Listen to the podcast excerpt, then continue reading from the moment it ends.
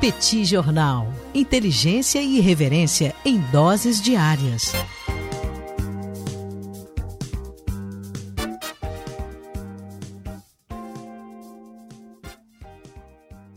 Olá, gente, bem-vindos a mais um bate-papo do Petit Jornal. Esse é o episódio número 364. Estamos gravando aqui numa live no Instagram do Petit Jornal. São exatamente 21 horas e 7 minutos do domingo, 25 de setembro de 2022. Cá está a dupla de costume, Daniel Souza que vos fala, e Tanguy, mais conhecido como vírgula ou Bagdadi, para repercutir os acontecimentos dos últimos dias da economia e da política internacional. Domingão, Tanguy, que teve eleições naquele país estável, naquele país que tem uma política previsível, naquele país que ninguém trai ninguém, naquele país que hoje formou um governo que eu dou aí, ó, com muito otimismo, essa aliança vai durar 14 meses, 13 talvez. 15, não mais do que isso, Tanqui, e já vai cair para ter outro governo. Estamos falando, claro, dela, a Itália. Vamos nessa, Tanguy? Vamos lá, Daniel. Vamos lá falar sobre a Itália. Na verdade, cara, eu queria só fazer um, um breve registro antes por causa da insanidade que as redes sociais são capazes de gerar às vezes. E na sexta-feira virou um bafafá, assim, uma galera golpe na China. gente. Golpe... Ah, teve golpe na China. Teve golpe na China. Parece que o Xi Jinping tá preso.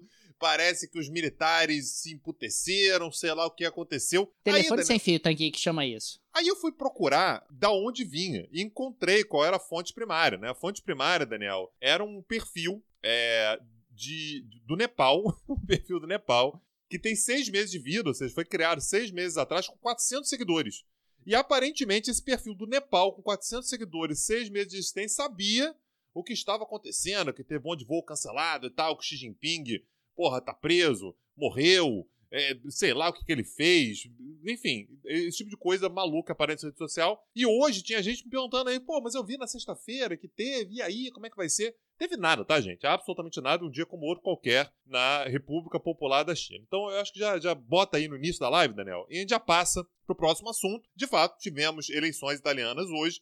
E pelas pesquisas de boca de urna, Daniel, foi mais ou menos, ou enfim, o resultado naturalmente vai ser apurado, mas vai ser mais ou menos aquilo que a gente tinha é, anunciado na semana passada. Né? Eu lembro que falei, a gente falou sobre isso na quinta-feira. Então, na quinta-feira, o cenário que a gente trouxe era que a coalizão da direita ela deveria, né, ela, ela provavelmente abocanharia um percentual de votos aí acima de 40%.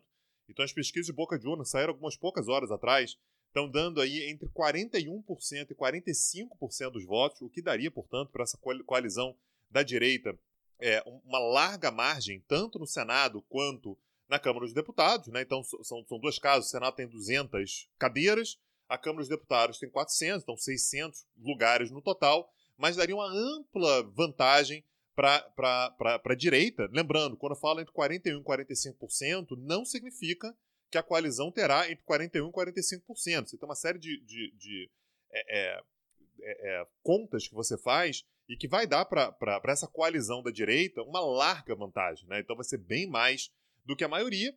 E quem deve ser, muito provavelmente, a primeira-ministra, então vai montar o governo a partir de agora, vai ser a Giorgia Meloni. Giorgia Meloni é a líder do Fratelli d'Italia, né, ou Irmãos da Itália, que é, é o partido que desses, dentro dessa coalizão, provavelmente vai amealhar a maior quantidade de votos, são estimados entre 25% e 29% dos votos para a, a, o Fratelli de Itália. Aliás, perdão, entre 22% e 26%, Daniel. Entre 22% e 26% para a, o partido da Giorgia Meloni. Em segundo lugar, veio o, a coalizão da centro-esquerda, né, liderado pelo Partido Democrático, que aparece com 25,5% a 29%. Enfim, então não vai nem fazer cosquinha, né? lembrando, a coalizão da centro-direita vai ultrapassar facilmente os 40%. Isso faria, portanto, a Giorgia Meloni a primeira primeira-ministra mulher da história da Itália e nada menos, Daniel, do que a 60, o 68º governo desde 1945. Né? Então, em 77 anos, a Itália vai chegar agora, portanto, a 68 governos. É por isso que o Daniel fez a aposta engraçadinha dele de que esse governo vai durar 14 meses é a média. 13, 14, é a média mais ou menos essa. Quando o governo italiano chega ali a 15 meses, Daniel, já é anomalia, já é um negócio assim que, porra, ninguém Esperava. E aí tem um detalhe macabro na coisa toda, Daniel. O Fratelli d'Italia, esse partido que enfim, é o mais votado na Itália nesse exato momento, é um partido que tem 10 anos, ele foi criado em 2012, e desde o início, Daniel, ele sempre foi muito elogioso ao senhor Benito Mussolini. Aí, ultimamente, Daniel, para disputar a eleição, o Fratelli d'Italia falou assim: Pega não, mal, não é né? que a gente é, não é que a gente seja fascista, a gente é conservador, mas é aquele negócio, Daniel, que você não consegue se segurar, né? Então a militância do partido mais próxima e tal fala abertamente, assim, que o Mussolini foi um grande líder e tal. E aí, Daniel, eu fui puxar os dados aqui e o Mussolini ascendeu ao poder na Itália no dia 31 de outubro de 1922, ou seja, falta um mês e uma semana para completarem 100 anos da chegada de Mussolini ao poder. Depender aí, Daniel, da demora, negociação, cargo para cá, cargo para lá, é capaz da Giorgia Meloni assumir o cargo de primeiro-ministro oficialmente, né, enfim, possada e tal, muito próximo da data que o Mussolini o fez 100 anos atrás, Daniel. Ô, Tanguy, isso é no mínimo assustador, né? Quando a gente observa esse tipo de coincidência e, claro, a ascensão do grupo político que está chegando ao poder na Itália neste momento. E, claro, e eu fiz até uma provocação há pouco, Tanguy, destacando que esse grupo não deve durar muito tempo e tal, porque são três partidos que almejam ali uma centralidade política que não terão nesse governo, digamos assim, dividido. O próprio Silvio Berlusconi soltou uma declaração uh, nesse, nesse contexto, destacando que Matteo Salvini é um cara ótimo e tal, mas nunca trabalhou, né? É, destacando que ele, Berlusconi, seria um trabalhador, seria um self-made man, que seria algo completamente diferente desse povo aí da Liga Norte esse povo aí do outro partido da Liga Norte. Quer dizer, quando você começa a ter esse tipo de comentário entre as lideranças do próprio grupo, você já imagina que não vai longe, né?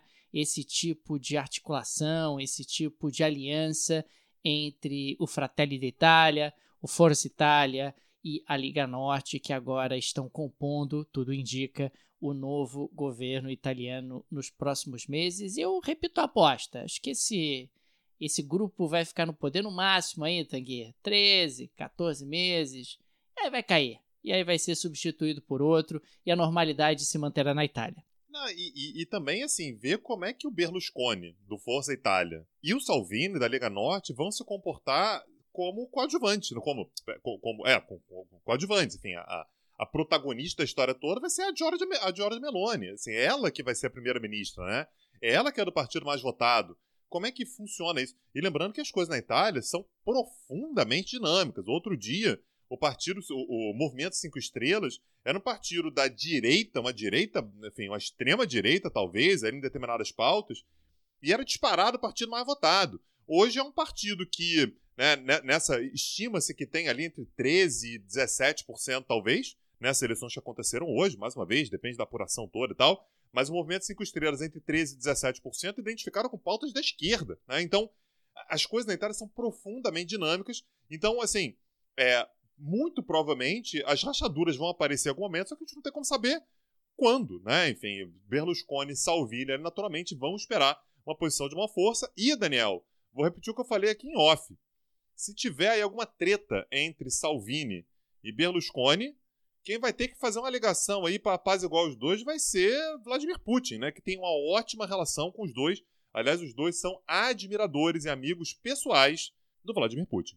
O Berlusconi foi aquele rapaz que disse que Vladimir Putin invadiu a Ucrânia para botar um povo de bem em Kiev, é, não é isso? É, Daniel, porque tava bagunçada a Ucrânia. E aí tava, tava precisando de ajuda. Ajuda! Porra, ofereceu ajuda. As pessoas, ah, invasão. Mas o Berlusconi tava explicando que não é questão de invasão é questão de ajudar a botar uma galera mais decente lá no governo de Kiev, era isso. Ô, Tanque, vamos mudar de assunto? Vamos falar vamos. agora um pouco sobre o grande tema econômico da sexta-feira. Liz Truss, a gente tem falado sobre ela aqui no Petit Jornal, assumiu como primeira-ministra do Reino Unido tem poucos dias. Aliás, ela assumiu dois dias antes do falecimento da rainha Elizabeth II. E agora, tendo passado aí todo o trâmite, é, todo o trâmite de luto, a, o Reino Unido vai aos poucos voltando ao seu funcionamento normal e na sexta-feira ela anunciou o maior corte de impostos dos últimos 50 anos do Reino Unido. Boris Johnson sonhava ser Winston Churchill e Alice Truss sonha em ser Margaret Thatcher. eu tenho a desconfiança que os dois fracassarão pesadamente nesse objetivo. Nesse um intento. já fracassou, né? Um já foi. Um já foi. Embora ele tenha ali a expectativa de algum momento voltar, mas Tanguy não vai conseguir ser Winston Churchill, assim como Lee Stress não vai conseguir ser Margaret Thatcher. O fato é que ela fez realmente um corte de impostos, um pesado corte de impostos eh, na última sexta-feira. Ah, nós estamos falando de uma redução da alíquota máxima de imposto de renda de 45% para 40%, reduções nos impostos também pagos na compra de, de imóveis e o cancelamento de um aumento planejado em impostos na área comercial.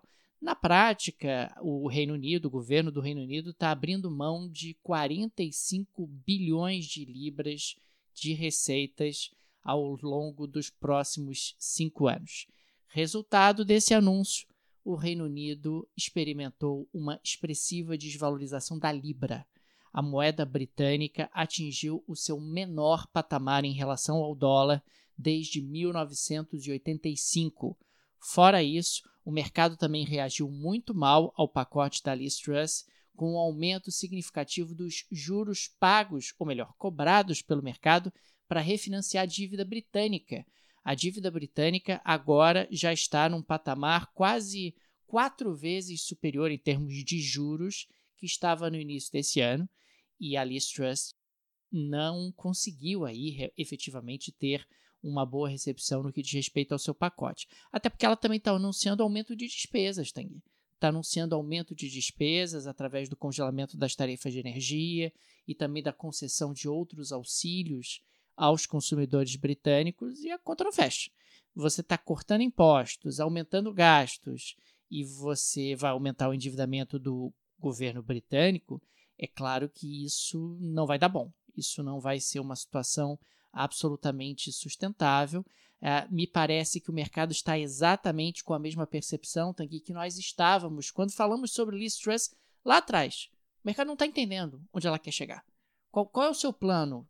Qual é o seu plano? Onde você quer chegar com isso? Você está cortando impostos, está aumentando gastos. Qual é o seu objetivo com isso? Quer dizer, qual é o plano, qual é o projeto? É, nós fizemos exatamente essa colocação quando ela foi eleita primeira-ministra, quando ela fez ali o anúncio do seu, do seu plano de governo, e a percepção de lá para cá só cresce de que ela está querendo ter ali uma marca, de que ela está querendo reduzir o papel do Estado na economia através do corte de impostos, mas do outro lado aumenta despesas.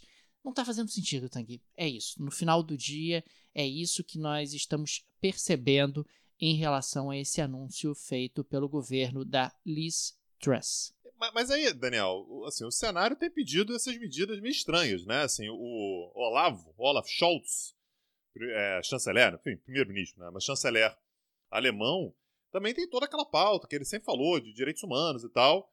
E ele deu uma fez uma visitinha à Arábia Saudita, né? Ele teve na, na, na, com a MBS essa semana agora. Ele disse que pretende aprofundar as parcerias com a Arábia Saudita, né?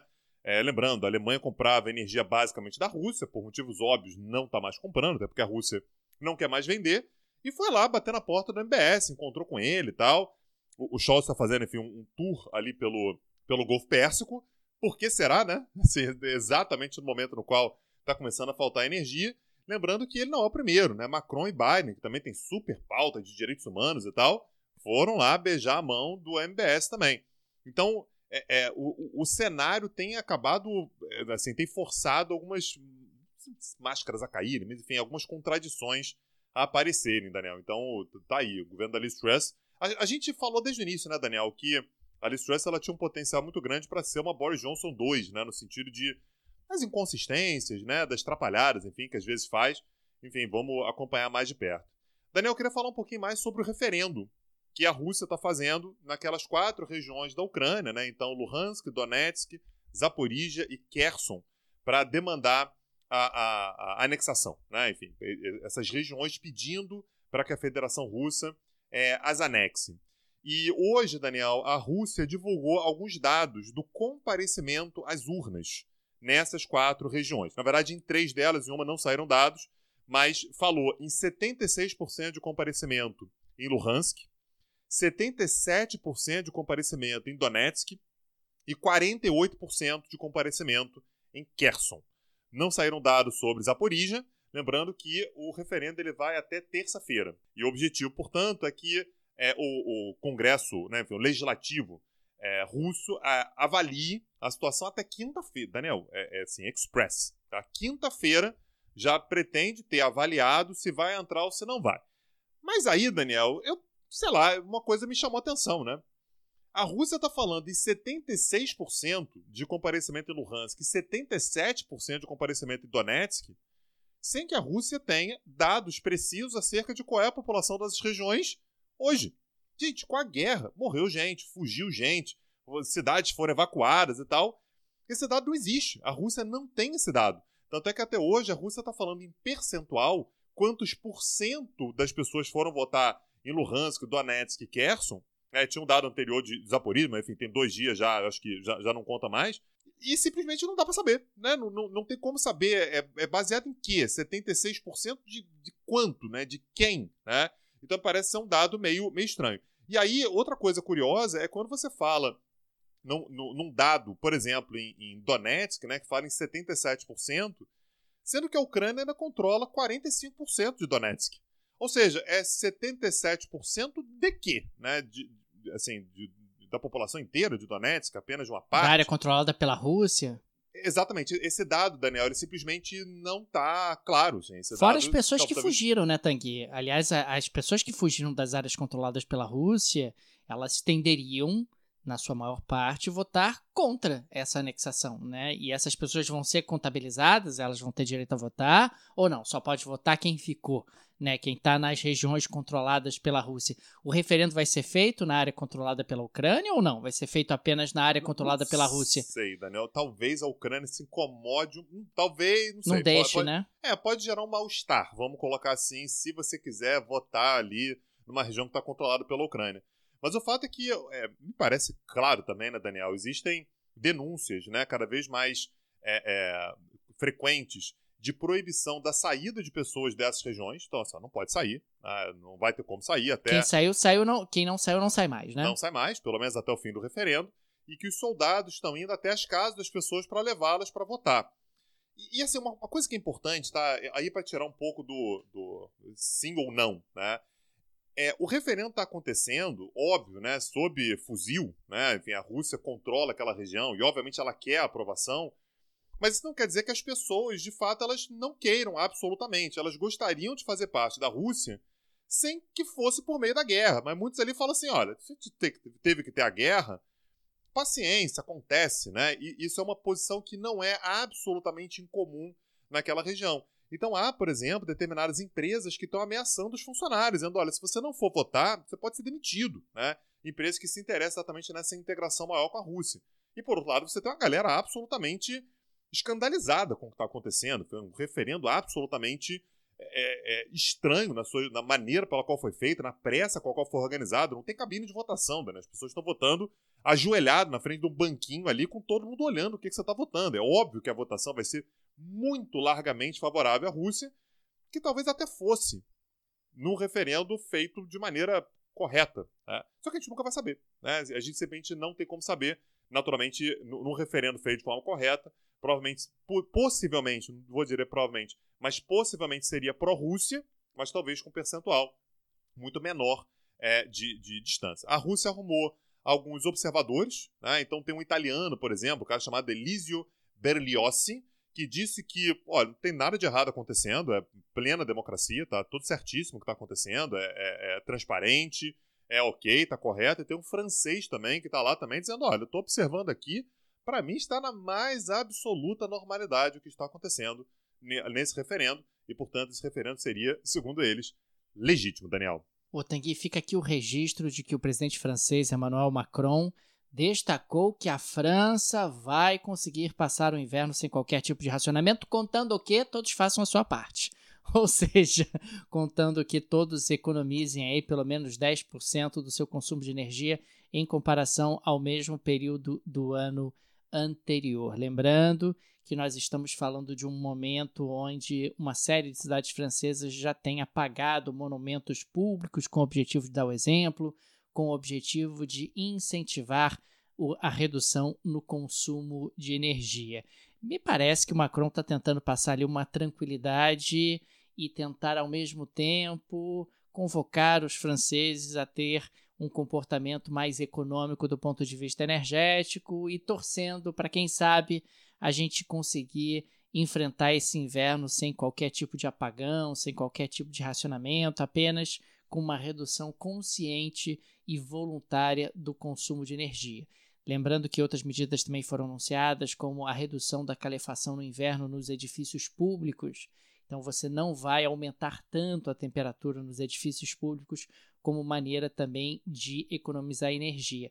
E um outro ponto que me chamou a atenção que a Espanha anunciou o aumento de envio de gás para a França e para a Itália, através dos gasodutos que já existem a, a, Espanha, inclusive, tem sinalizado a possibilidade de construção e ampliação dessa rede de gasodutos que liga o, a, a, Espanha com os dois países, né, com a França e com a Itália. E essa oportunidade, inclusive, ela foi perdida lá atrás. Né? Lá atrás, a Espanha já tinha sinalizado essa possibilidade, houve muita resistência por parte principalmente da França e, consequentemente, hoje não existe uma capacidade exportadora de gás da Espanha em direção à França e à Itália como poderia existir. É sempre importante lembrar que na prática a Espanha reexporta o gás que ela compra da Argélia e do Marrocos, o que sempre dá também uma receita à Espanha, um direito de passagem, como acontece na própria Ucrânia. Né? O gás exportado pela Rússia passa pela Ucrânia antes de chegar em outras nações europeias e a Ucrânia sempre teve direito ali a um pedágio, a uma receita pelo direito de passagem.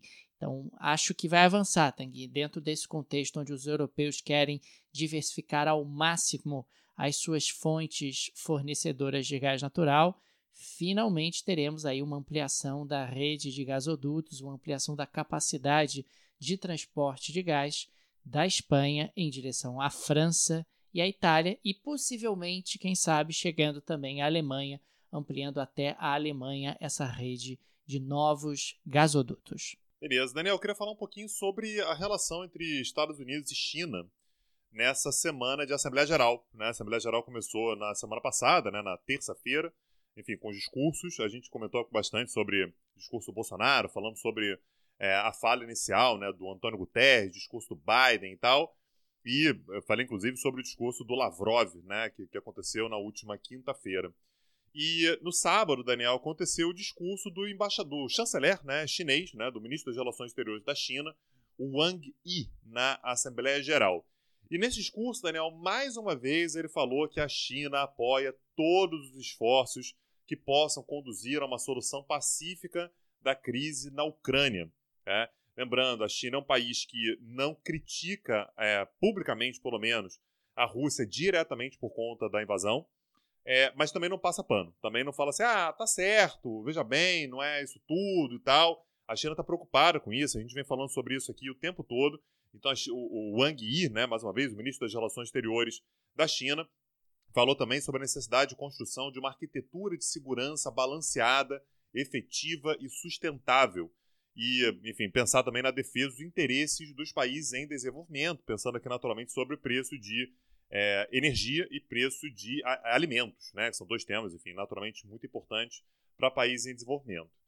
E aí, depois disso, né, o Wang Yi se encontrou com Blinken, né, com o, o, secretário de Estado dos Estados Unidos, né, o Anthony Blinken, que é, na prática, o chefe da diplomacia, né, seria o equivalente a também o Ministério, o ministro das Relações Exteriores dos Estados Unidos. E nessa reunião, Daniel, naturalmente eles falaram sobre a Ucrânia, então aparentemente nesse ponto não é que houve uma concordância absoluta, mas eles não discordaram tanto assim. Olha, a gente tem aqui pontos em comum, a guerra tem que acabar, tem que ter uma solução pacífica, diálogo, não sei o quê. Agora, Daniel, mudaram de assunto e foram falar sobre Taiwan. E aí, claramente, o clima fechou, né? Discordam plenamente com, com relação ao assunto. É, e durante essa reunião, na verdade, os dois saíram dessa reunião com visões completamente diferentes, com declarações completamente diferentes. O Blinken disse que a manutenção da paz e da segurança de Taiwan é um assunto vital. A China saiu denunciando os Estados Unidos né, por intervencionismo e por passar sinais perigosos acerca da China e acerca de Taiwan. Então, discordam mais ou menos com relação à Ucrânia, discordam completamente com relação à Ucrânia e a, a, com, com, relação a Taiwan, perdão, então concordam com relação à Ucrânia, discordam com relação a Taiwan. E o Blinken ainda teve, no meio dessa confusão toda, um encontro com a galera do Quad. Né? O Quad, lembrando, é Estados Unidos, Japão, Índia e Austrália. É o clubezinho do vamos isolar a China. Nós odiamos dos... a China, que não é vamos isolar. Perdão. Nós Daniel. odiamos a China. Perdão, perdão, errei, errei, o acrônimo, Daniel. Perdão, o acrônimo é. Como é que é, Daniel? Eu, odeio, nós, nós odiamos, odiamos a, China. a, China. É isso. Então, é, também, um sinal claríssimo aí de, olha, eu tô conversando com a China aqui, mas não gosto dela, não, tá? Tenho lá meus problemas com ela.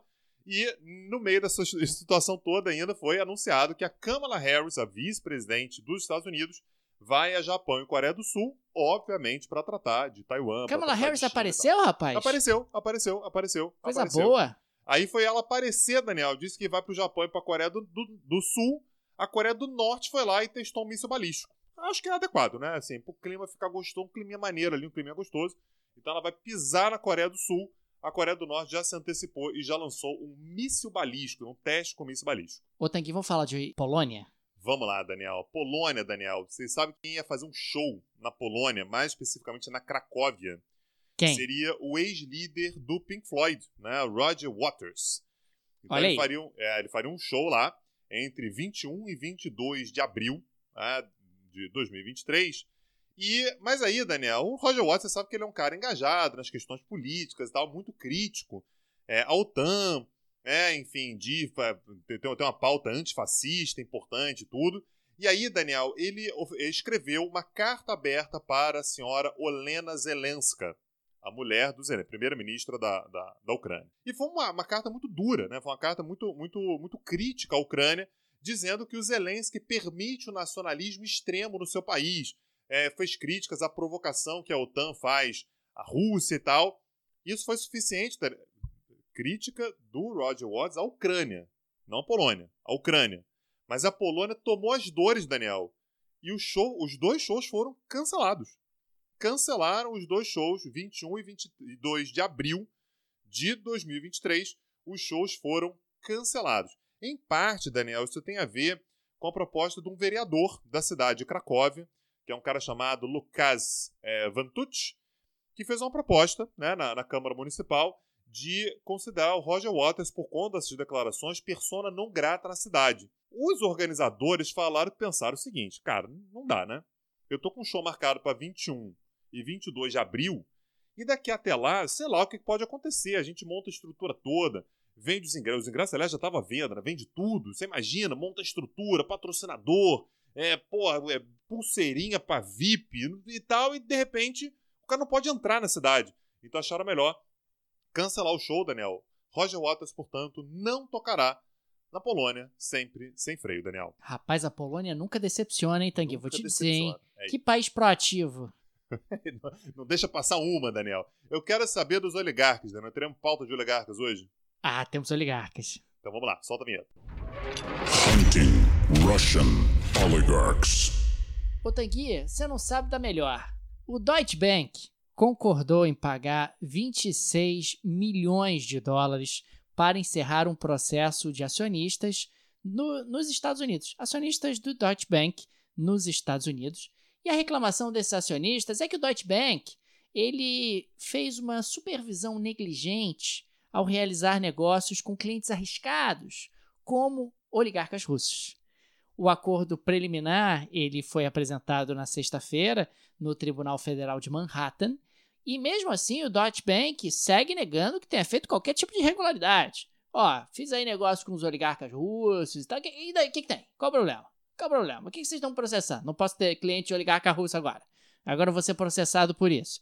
Mas o fato é que os acionistas eles se opuseram, né, a, ao Deutsche Bank aceitar oligarcas como o Roman Abramovich entre os seus clientes e acusaram o Deutsche Bank, veja você, de uma prática muito grave para um banco. O, o, que os acionistas acusaram o Deutsche Bank foi do seguinte, abre aspas, uma busca implacável por lucros, fecha aspas.